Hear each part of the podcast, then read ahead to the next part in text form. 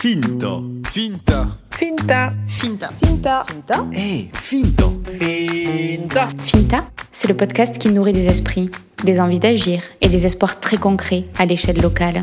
Finta part de l'Aveyron pour explorer les voies de la ruralité, à la rencontre de celles et ceux qui incarnent la diversité et l'incroyable vivacité de territoires que l'on croyait oubliés. Je m'appelle Lola Cross, je suis journaliste et je vous emmène dès maintenant. Avons-nous encore envie de nous informer? Et d'ailleurs, que reste-t-il de l'information? Elle nous déprime, joue sur la corde sensible de nos émotions, mais qu'en retenons-nous vraiment? Et si l'on décidait de s'informer moins, mais mieux?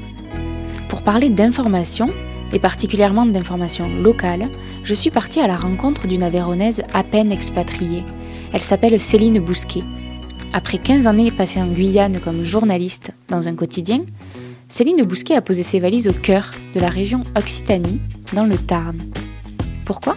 Pour lancer un magazine régional, désormais semestriel et vendu uniquement sur abonnement, volontairement positif, tourné vers l'environnement et rempli de belles initiatives locales. Il s'appelle Occitanie, O-X-Y, en référence à l'oxygène.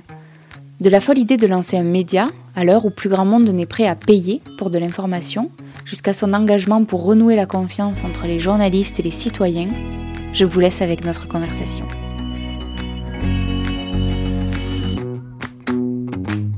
Merci de m'accueillir euh, aujourd'hui chez toi. Alors, une Aveyronnaise qui ne me reçoit pas en Aveyron, est-ce que tu peux me dire où on se trouve? On se trouve à Marsac-sur-Tarn, qui est euh, une petite, un village qui est près d'Albi, donc qui n'est pas si loin de l'Aveyron que ça. Mais ouais, dans le Tarn. Ok. Comment tu es arrivée ici? J'ai vécu longtemps euh, en Guyane. Et quand on est rentré euh, en métropole, comme on dit, il a fallu trouver euh, un nouveau pied-à-terre. Et ben, le Tarn, c'était ce qui était le plus, le plus pratique, notamment euh, voilà, pour, euh, pour le magazine, dont on va parler aussi. Mais voilà, parce que c'est le cœur de l'Occitanie. Et, euh, et c'était pas trop, pas trop loin de l'Aveyron en plus. Donc, c'est très bien. Avant ben, de partir sur le magazine, sur ta carrière de journaliste, qui est évidemment au, cœur de ton parcours, je voudrais te ramener au territoire et donc à l'Aveyron. Quelles sont les, les villes, les points de chute qui t'ont structuré, toi, en Aveyron? Alors moi j'ai grandi euh, à Aunay-le-Château. Mes parents eux sont du sud Aveyron, un petit village qui s'appelle Bouloc et un petit village qui s'appelle Montjau, voilà qui sont pas très éloignés. Et donc euh, là c'est là où j'ai euh, passé moi tous mes week-ends enfants, toutes mes vacances dans la ferme familiale. Et c'est vraiment pour moi le point de chute. voilà, c'est. Qu'est-ce qui représente pour toi ce département? Je pense que j'étais un peu euh, déjà assez euh, fière de mes racines. Je me suis toujours intéressée à vraiment à mon environnement, à l'histoire, à la géographie. Enfin voilà, j'ai toujours été très curieuse, donc euh, j'ai toujours aimé mon département. Et je pense que le fait de m'en être éloignée euh, pendant longtemps, bah, ça a renforcé encore cette, euh, cette, cet attachement, quoi. Ce qui fait qu'aujourd'hui, bah, je suis, euh, je suis euh, vraiment heureuse, euh, voilà, de, de, pouvoir redécouvrir un peu, euh, redécouvrir l'Aveyron avec un nouveau regard, voilà, parce que j'ai vieilli, j'ai grandi, euh, j'ai eu d'autres expériences et du coup, je le redécouvre. Et, euh, et ouais, c'est un attachement qui est très fort. Ouais, les racines, euh, c'est important pour moi. Si je te rencontre, euh, Céline, aujourd'hui, c'est parce que tu portes euh, un magazine euh, dans la région Occitanie qui s'appelle Occitanie, mais OXY, euh, plutôt comme euh, la bouffée d'oxygène voulue avec ce magazine. Et pour ceux qui ne le connaissent pas, est-ce que tu peux l'expliquer? Qu'est-ce qu'on y trouve dedans? C'était sortir de l'actualité brute, anxiogène, du quotidien, dans laquelle moi j'avais baigné, pour laquelle j'avais travaillé pendant une vingtaine d'années. hein. Mais à un moment, avoir une façon différente de de parler de l'actualité et puis de sa région aussi, c'est-à-dire au niveau local. Parce qu'en fait, il y a beaucoup d'initiatives euh, euh, de médias autres, des médias différents, peut-être au niveau national, mais en local, c'est vrai que c'est pas forcément évident de trouver euh, d'autres biais que la presse quotidienne régionale, voilà, la Dépêche, Midi Libre, on tombe toujours un peu dans les, les mêmes, voilà, la- l'actualité tous les jours qui recommence. euh. Et là, l'idée, c'était de, proposer autre chose, donc de l'info positive, c'est-à-dire de mettre en avant euh, des initiatives, euh, des projets, euh, des projets durables qui ont du sens, euh, voilà, d'aller un peu plus au fond des choses. Donc, c'est des articles qui sont assez longs.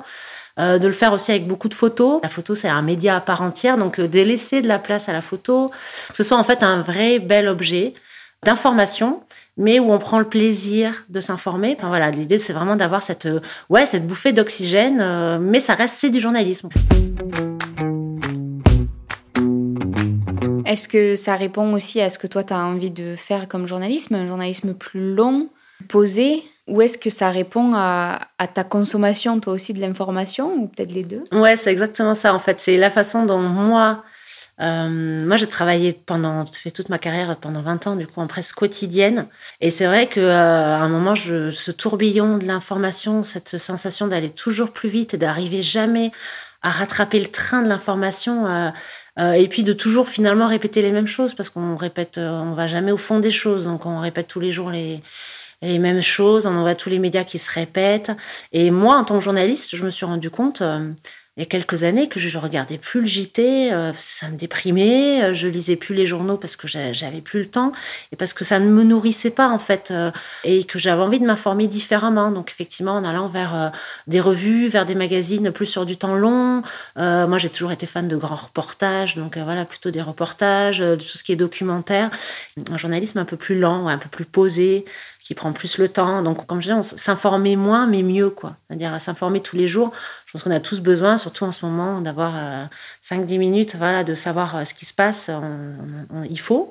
Après, on a aussi besoin de, je pense qu'il y a plein de questions euh, qui méritent d'être un peu plus creusées, où on a besoin d'aller un peu plus, un peu plus loin.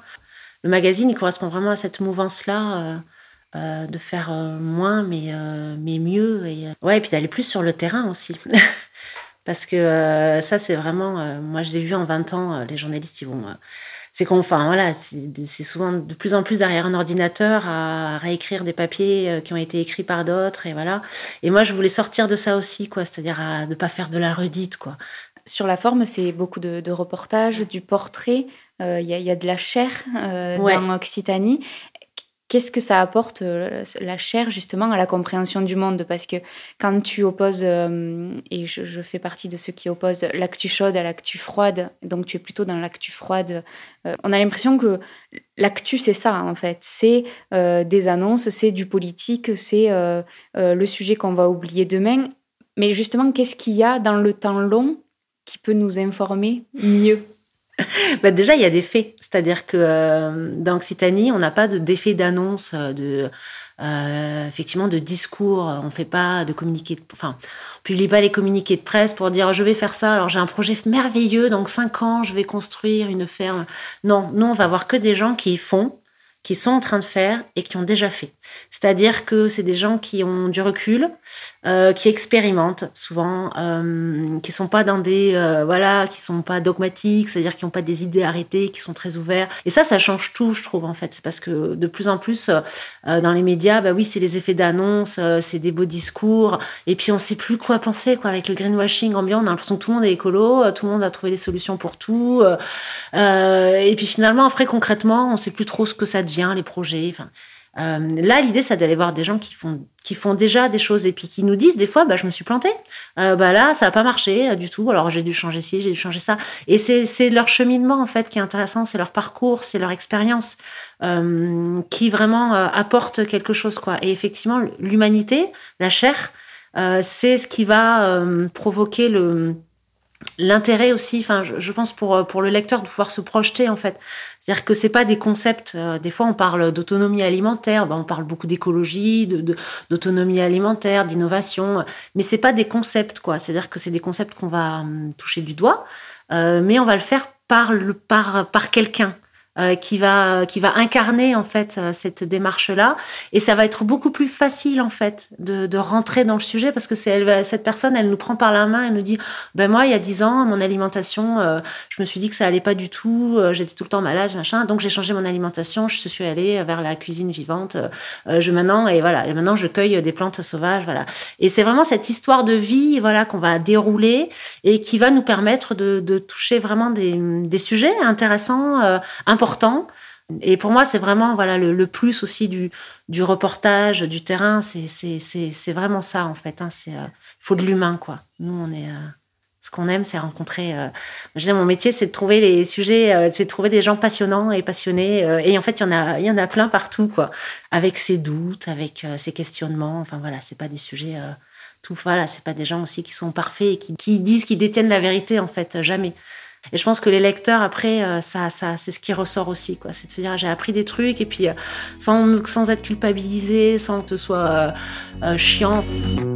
on a une vision de notre métier qui est, qui est assez proche toutes les deux. Enfin, je me retrouve beaucoup avec Finta dans Occitanie et je sais qu'on est qu'on est raccord euh, de, ce côté-là. Et je pense aussi de, tous les médias alternatifs euh, dont tu parles, qui, qui, émergeaient quand même en France. On a, vraiment une, une bonne dynamique de ce côté-là. Euh, moi, j'y vois aussi beaucoup de vertus parce que justement, ceux qui seraient tentés par des effets d'annonce, s'ils commencent à voir que ça ne prend plus et que le communiqué de presse euh, qui ne sera pas suivi d'acte ne, passe plus, ben, il n'y a plus d'intérêt. Et, peut-être que ça permettra un peu à, tout le monde de sortir par le haut et, presque de sortir d'une certaine cacophonie euh, dont on a tous marre, quoi. Enfin, vraiment, là, toi, tu le dis, en tant que journaliste, tu ne lis plus le journal. Qu'est-ce que qu'est-ce qu'en disent les gens euh, à qui on est censé écrire chaque jour donc je pense qu'on est dans, cette euh, tendance-là. Et puis je voudrais euh, que tu développes avec moi, je sais qu'on a la même image, qu'on utilise souvent la même image entre l'information et la nourriture. On est passé par la fast-food, par euh, de, la, malbouffe. qu'on a beaucoup critiqué en Aveyron particulièrement. Et, là, l'info semble suivre un peu le, même chemin et, peut-être être à l'aube de sortir par le haut. Est-ce que tu peux me la développer un peu, cette image-là? C'est vrai que moi, c'est une image que j'utilise souvent parce que c'est assez parlant. On a vécu avec l'alimentation et qu'on est en train de vivre aujourd'hui avec euh, le bio. Euh, voilà, je, pense qu'il y a une prise de conscience. Enfin, je pense qu'aujourd'hui, tout le monde a compris que euh, aller acheter des produits transformés en supermarché qui sont riches en gras, riches en sel, riches en sucre, bah, ça nous rend malades. que c'est pas cher, mais que c'est pas bon pour la santé. Et c'est bon ni pour la santé des ceux qui les, consomment, ni pour la santé des agriculteurs qui vont pas pouvoir vivre tout ça. le, le parallèle, il est vraiment frappant avec l'information, c'est-à-dire que l'information aujourd'hui, elle rend malheureux euh, les gens qui la consomment. Euh, enfin, je parle en général, hein, mais on le voit quand même, c'est quand même très anxiogène et euh, cet afflux d'informations permanent, ça ne permet pas en plus à ceux qui la produisent d'en vivre aussi décemment. Et la perte de sens que vivent les agriculteurs qui sont dans l'industrie agroalimentaire, voilà, qui travaillent pour produire et jeter des litres de lait parce qu'ils ont dépassé les quotas. Enfin, cette perte de sens, les journalistes, ils la vivent aussi je pense qu'on est, on vit la même chose. On a un moment, on est, on fait des métiers passion qui demandent énormément d'investissement. Donc, euh, donc comme dans l'alimentation où là, ça, a été enclenché quand même il y a quelques années. Eh ben finalement, il y a eu les labels, il y a eu le bio qui s'est développé. Alors il y avait quelques euh, quelques personnes qui avaient commencé avant, hein, qu'on regardait un peu de travers. Mais dans le journalisme, c'est pareil. Il y a toujours eu quelques exceptions, quelques médias euh, qui arrivaient à surnager au-dessus de tout ça. Et aujourd'hui, il y a de plus en plus de médias alternatifs. Et euh, il y a de plus en plus de, de, de, de, journalistes qui prennent leur liberté pour aller créer leurs propres médias en misant bah, sur le slow, voilà, c'est des médias lents, des médias où il y a du sens, des médias où c'est, où, et puis des médias où on, bah, on veut plus forcément avoir de la publicité, on invente totalement des nouveaux modèles économiques. Et, et c'est un peu le même phénomène effectivement où on va miser sur la qualité. Je veux bien rebondir euh, sur ça, justement, le, fait de, journalistes qui créent leurs propres médias, voilà, qui prennent un chemin de traverse et qui se lancent. C'est ton cas, c'est un peu le mien. Finta à une autre, à une autre échelle, mais euh, j'ai aussi une question, moi, qui, m'occupe beaucoup, c'est de savoir quelle est la légitimité à partir du moment où on se lance seul, où on sort d'une rédaction avec tout ce que ça engendre de discussion, euh, de, voilà, de confrontation sur les sujets. Et justement, c'est le brassage collectif qui souvent fait sortir euh, euh, des sujets plus pertinents. Là, on est chacun dans nos maisons, dans nos bureaux, et on, on fait émerger les sujets qui, nous, qui nous plaisent, qui pour nous ont du sens, mais qu'est-ce que ça est-ce que ça a du sens pour tout le monde? Moi, c'est une question que, j'ai beaucoup. Est-ce que euh, rajouter un média parmi euh, un pluralisme euh, déjà costaud en France, on a déjà une offre média qui est forte et, en presse écrite notamment. est-ce que est-ce qu'on n'aurait pas pu se battre en interne en fait? C'est un peu ma question dans des rédactions auxquelles on appartenait. Ouais, ouais, vaste question. Ouais, ouais, mais c'est vrai. Ouais, c'est forcément des interrogations que j'ai aussi, quoi. La légitimité. En plus, euh, moi, je suis une, comme toi, je suis une femme. C'est une vraie question. Euh, après, j'ai envie de j'ai envie de dire, après, celui qui décide, c'est le lecteur, c'est l'auditeur, quoi. À un moment, tu vois si on te suit ou pas. À un moment, Occitanie, euh, on a fait un numéro, ça a pris, euh, on a eu des super retours, euh, on a un bouche-oreille qui fonctionne vachement bien, on a des lecteurs qui nous écrivent pour nous dire, ah, mais merci, quoi. J'ai, merci. j'ai jamais lu un magazine comme ça, enfin voilà, qui, où il y a du, du autant de sens, enfin, ça fait du bien, ça. Et bah ça, ça nous voilà, on dit bah on touche un truc quoi. Après, on va pas avoir des millions de lecteurs, on pourra jamais remplacer, on n'aura pas le maillage et on pourra jamais remplacer un, un média généraliste. Voilà, c'est pas le but, quoi. Sur la question de la, plus, de la multiplicité des médias, alors ça, je suis tout à fait d'accord. Moi, je suis vraiment. Euh, c'est vraiment l'idée de pas rajouter du bruit au bruit, quoi. C'est-à-dire, si c'est pour faire comme tout le monde et répéter, euh, écrire les mêmes choses, euh, ça n'a aucun intérêt. Et, euh, et puis, je, et puis, il y a aussi un truc qu'on m'a dit une fois et que je, je ça c'est que de toute façon si, si, tu le si tu le fais pas quelqu'un le fera quoi. Et il vaut mieux que ce soit toi du coup. Parce qu'effectivement euh, euh, nous on a quand même une certaine enfin voilà je le fais avec euh, avec euh, des certaines valeurs avec euh, beaucoup d'honnêteté de sincérité euh, voilà. Puis l'expérience une certaine déontologie enfin voilà une certaine idée de la presse où je crois comme comme toi je pense qu'on est dans le vrai. Donc effectivement occupons le terrain quoi je pense qu'après, c'est un peu égoïste aussi, c'est de se dire, euh, c'est parce que je le fais, parce que je, je, ça, je m'éclate en fait. Et, et, après, si ce quelque chose, derrière, il, a, il arrive à avoir une audience, eh ben tant mieux en fait. Et même, même si c'est 100, 200, 300 lecteurs, c'est des questionnements qu'on a forcément, quoi. Quand tu dis on, euh, on, on, a presque oublié de citer oui. ton mari, qui est euh, partie prenante d'Occitanie. Ouais. Enfin, vous êtes ouais. tous les deux euh, disent, euh, moi c'est une question qu'on me pose souvent et, c'est un peu une colle. Comment tu choisis tes sujets? Ah. Et alors là, je vais reprendre le, au feeling. Non, mais ça paraît, euh, c'est pas que du feeling. Il y a, il y a beaucoup de. Euh, je me nourris beaucoup, je lis beaucoup, je me documente beaucoup. Après, je suis journaliste et je pense que je suis curieuse, mais je pense que c'est la, la principale qualité d'un journaliste je suis hyper curieuse. Je m'intéresse à plein de choses et, euh, et, quand il y a des choses que je comprends pas et que je sais pas, eh ben je vais chercher, je fouine et, euh, et à des moments il y a des sujets qu'on sent en fait. Après c'est ça aussi le, le, journaliste il sent à un moment quand c'est des sujets vraiment de société, ce qu'on appelle les sujets de société, c'est qu'à un moment il y a des il y a des tendances, il y a des choses, on sent qu'il y a des choses qui bougent, qui changent, des, des lignes qui, qui bougent et le journaliste il est là pour les pour les sentir en fait, euh, pour observer tout ça et les sentir. Et donc moi, à un moment, il y a un sujet qui m'interpelle, euh, une question, un débat euh, qui m'intéresse moi et qui et, et, et, après je vais aller fouiner un peu dessus et puis et puis après je vais aller essayer d'aller trouver le sujet, c'est-à-dire la bonne personne ou la bonne initiative qui va me permettre bah, d'aborder ce sujet-là quoi. Comment tu es venu toi à ce métier? Ça, ça, paraît vraiment à chaque fois ridicule quand je le dis, mais j'ai toujours voulu être journaliste en fait depuis euh, depuis euh, que j'ai 10 ans, euh, je pense. J'ai, je me souviens très bien dans ma dans ma petite tête à ce moment-là, je me suis dit moi ce que j'aime dans la vie c'est écrire, ce que j'aime dans la vie c'est rencontrer des gens et voyager. et puis je m'intéresse à plein de choses, je suis curieuse et, et je m'étais dit tiens je serai journaliste et ça m'a plus jamais quittée c'est venu comme ça. Et puis après, je l'ai expérimenté très jeune parce qu'en fait, à 15 ans, j'ai déjà fait, j'ai eu l'opportunité de faire un, report, un, un, reportage, un stage. C'était à la dépêche du midi. Et, euh, et ouais, je me suis éclatée, quoi. Je me suis vraiment dit, mais moi, je veux faire ça tous les jours, toute ma vie, quoi.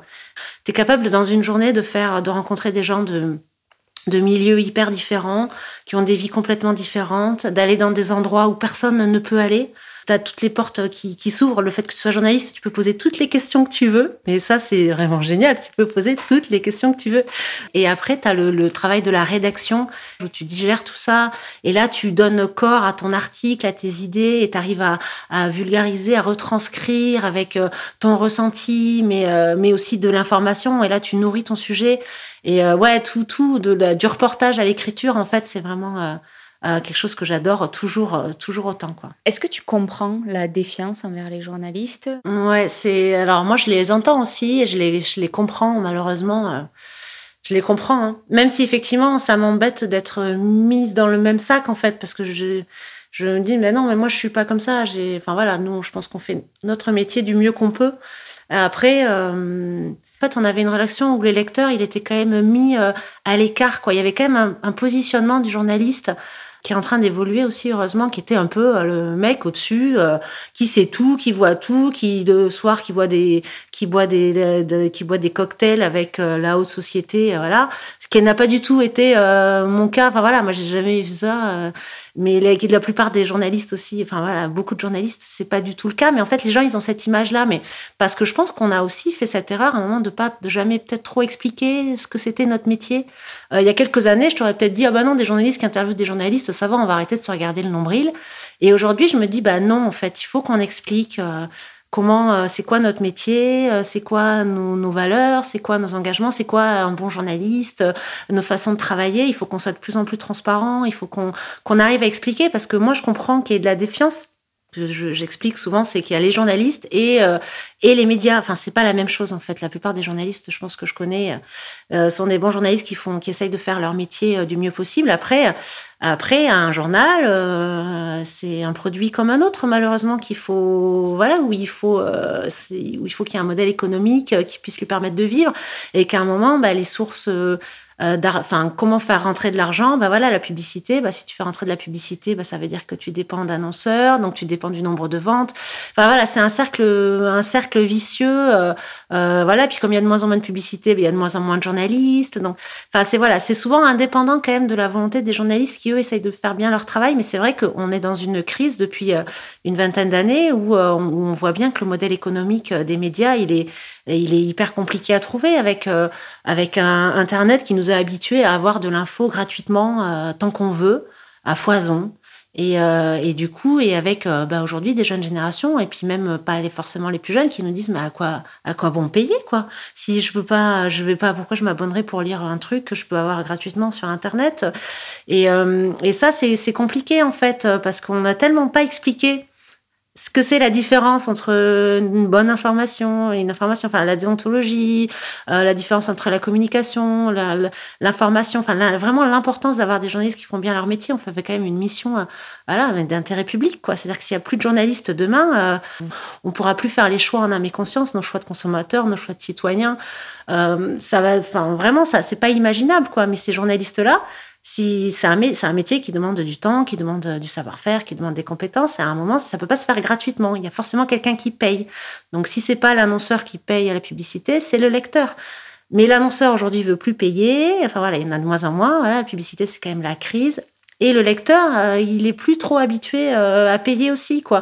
Donc, il faut forcément qu'on arrive à recréer une relation entre les lecteurs et les entre les journalistes et les lecteurs ou les auditeurs, euh, basé sur la confiance et la transparence, pour qu'on arrive à comprendre l'intérêt à un moment de dire l'information, c'est pas un produit comme un autre en fait. Le modèle économique des médias, c'est aussi ce qui fait partie de la défiance, le fait que euh, la majorité des titres de presse aujourd'hui et des médias en France soient détenus par une poignée euh, de, de, grandes familles, ça n'aide pas à à y voir clair parce qu'il y a des intérêts économiques qui viennent euh, vraiment en conflit direct avec l'intérêt euh, d'informer et d'informer en toute indépendance. Toi, tu t'y frottes directement à cette euh, problématique de monétiser un média et d'en vivre? Toi, en créant Occitanie, quelles ont été tes questions par rapport à ça, par rapport à un modèle économique à trouver en local pour de l'information que le lecteur ne veut plus payer? Alors nous, quand on a commencé à Occitanie, on a, je pense, qu'on avait une vision assez classique du média, c'est-à-dire à un moment il faut euh, des lecteurs et euh, des annonceurs. Les annonceurs c'est difficile de les trouver et en même temps les lecteurs ils veulent plus voir de pub, euh, ils veulent plus voir de pub parce qu'ils sont assommés de pub et nous on n'avait pas forcément envie de les assommer aussi. Mais l'idée c'était de trouver quand même des annonceurs qui aient un vrai engagement, qui est vraiment voilà, qui ait de la publicité qui soit utile, qui soit presque transparente, j'ai envie de dire. Enfin il faut dire que c'est de la publicité mais qui soit utile pour le lecteur en tout cas voilà. Mais finalement ça ne correspondait pas tant que ça. On n'était pas forcément hyper à l'aise avec euh, l'idée d'aller chercher des annonceurs, de devoir, euh, voilà, nous on veut faire un magazine qui soit beau, qui soit inspirant, donc forcément mettre de la pub au milieu, même si euh, c'est de la pub qui a du sens et qui est utile. Avec, voilà, c'était pas forcément. et donc c'est vrai que là, depuis un an, bah, on a quand même changé notre façon de voir les choses et on est revenu à, un modèle sans, publicité, alors de facto parce qu'on va pas la chercher en fait, euh, mais euh, pour nos lecteurs, enfin vraiment euh, voilà, c'est qu'il soit 100% pour les pour les lecteurs, mais du coup on a vraiment besoin que les lecteurs ils nous suivent quoi, et donc c'est là, c'est vrai qu'on fait beaucoup d'appels, abonnez-vous, abonnez-vous, abonnez-vous, parce qu'en fait on va comprendre que si on n'a plus de publicité, le seul moyen de faire vivre un média sans publicité, bah, c'est les lecteurs quoi. On adore euh, parler de journalistes euh, neutres, comme quoi le journaliste est forcément, euh, enfin, doit forcément être objectif, neutre, laisser de côté tout ce qu'il est pour appréhender les sujets. Moi, je vois en toi plutôt une journaliste engagée. Ça ne veut pas dire être militant que d'être engagé, mais mm. dans le choix de tes sujets, dans le choix de la ligne éditoriale d'Occitanie, il y a un engagement. Est-ce que je me trompe? Ouais, il y a un engagement, ouais, c'est sûr. Après, ça dépend le média que tu fais, en fait. je pense que le journaliste qui travaille pour une agence, euh, moi, j'ai travaillé quand je faisais de la presse quotidienne. Euh, tu vas sur un fait divers, enfin, tu vas sur un accident, tu vas sur, euh, tu relates un conseil municipal. Là, l'objectif, c'est d'être dans les faits, les faits, les faits, parce que là, tu es, tu es un passeur, tu es le transmetteur de, voilà, tu as assisté à quelque chose et tu dois le transmettre de la façon la plus juste possible. Après, voilà, Occitanie, c'est pas un média d'actualité, c'est pas un média. on est un transmetteur, mais on est aussi un transmetteur d'émotions, d'humanité. Et donc là, forcément, quand on parle d'humanité, euh, il y a forcément, euh, on met beaucoup de soi en fait hein, dans un tant que journaliste, c'est-à-dire que dans, tous les métiers, un artisan, il peut décider de faire le même, euh, le même, la même pièce à la chaîne, de faire 50 fois le même truc. Euh, voilà, qui sera toujours parfait, bien. Hein. Et à un moment, il peut laisser euh, plus sa personnalité agir, euh, son intuition. et là, il va donner, il va faire un truc hybride. Enfin voilà, où il va mettre sa sensibilité. Bah là, c'est un peu pareil. Occitanie, c'est clair qu'on met, on met beaucoup plus de nous dedans. Il y a beaucoup plus de sensibilité, il y a forcément dans le choix des sujets, dans notre manière. Euh, et en même temps, on a toujours, enfin, c'est ça, quand on parle de neutralité, moi je parle de rigueur en fait. En même temps, c'est toujours du journalisme, quoi. C'est-à-dire que on dit pas un truc euh, pour faire plaisir, on n'a rien d'autre à vendre, euh, voilà, on n'est pas là pour vendre quelque chose. Donc euh, le but c'est que l'information elle soit fiable. Je pense que l'information a besoin de ces deux styles de journalistes, de ceux qui, relatent des faits, qui viennent témoigner, transmettre de ce qui se passe, et, aussi de ceux qui défrichent des chemins et, peut-être euh, amorcent, accompagnent la transition dont tu parlais. Quand je vivais en Guyane, euh, il y avait Albert Londres qui avait écrit euh, cette, sa série sur le bagne. quand on lit Albert Londres aujourd'hui, alors que c'est il y a le prix Albert Londres, c'est une grande figure journalistique, c'est pas très neutre. Hein C'était pas du tout neutre ce qu'il a fait sur le travail sur le bagne où il racontait, voilà, avec ses mots, avec sa sensibilité. Et aujourd'hui, pourtant, c'est une référence. Euh, parce que justement, il est, il est sorti du discours officiel et il s'est pas contenté de faire les communiqués de presse, enfin, caricature de l'époque. À un moment, il a laissé aussi parler sa sensibilité d'être humain en disant mais c'est ignoble ce qu'on fait euh, en Guyane. Êtes-vous allez voir euh, le sort qu'on fait, qu'on fait, qu'on fait endurer à ces pauvres, à ces pauvres bagnards? Et à un moment, c'était pas, c'est pas, c'est pas neutre. On est là aussi pour ça, hein, pour, enfin, la vision romantique du journaliste qui veut euh, sauver le monde. Enfin, voilà, moi je pense que quand j'ai fait ce métier-là aussi, c'était euh, pour pouvoir aussi dénoncer des injustices, euh, dénoncer des, des choses qui, qui me paraissaient pas normales. Céline, question rituelle de, de de podcast. en quoi est-ce que tu crois profondément? En quoi je crois profondément? Ah, C'est dommage, je n'ai pas préparé la question. je ne sais pas du tout. Je crois en l'homme, je crois enfin en l'homme, à la femme. Je crois. Euh, moi, c'est ce que je vois quand euh, je, on va sur le terrain avec Occitanie. Et, chaque, fois, je me dis waouh, quoi. Il y a vraiment. Euh, souvent, je suis découragée par l'actualité, par le monde. Euh, voilà, si je fais du journalisme positif, ça veut pas dire que je suis, euh, enfin, je suis une optimiste, mais je suis euh, quand même très réaliste. Hein. Et souvent, je suis découragée, puis on va au reportage, je rencontre des gens hallucinants, qui sont, qui sont passionnés, qui sont animés, qui sont, qui, qui, qui, donnent, qui donnent, qui donnent. Et ouais, et en, eux, je crois. En eux, je crois. Merci beaucoup. Merci à toi. Merci vous êtes arrivé au bout de ce nouvel épisode de Finta. S'il vous a plu, parlez-en autour de vous, partagez-le à vos amis, c'est le meilleur soutien que vous puissiez apporter à Finta pour qu'il continue son chemin. Retrouvez Finta sur Instagram et sur Facebook, finta.lepodcast, pour ne rien rater des nouveaux épisodes et de leurs coulisses. On se retrouve dans 15 jours. D'ici là, gardez l'œil ouvert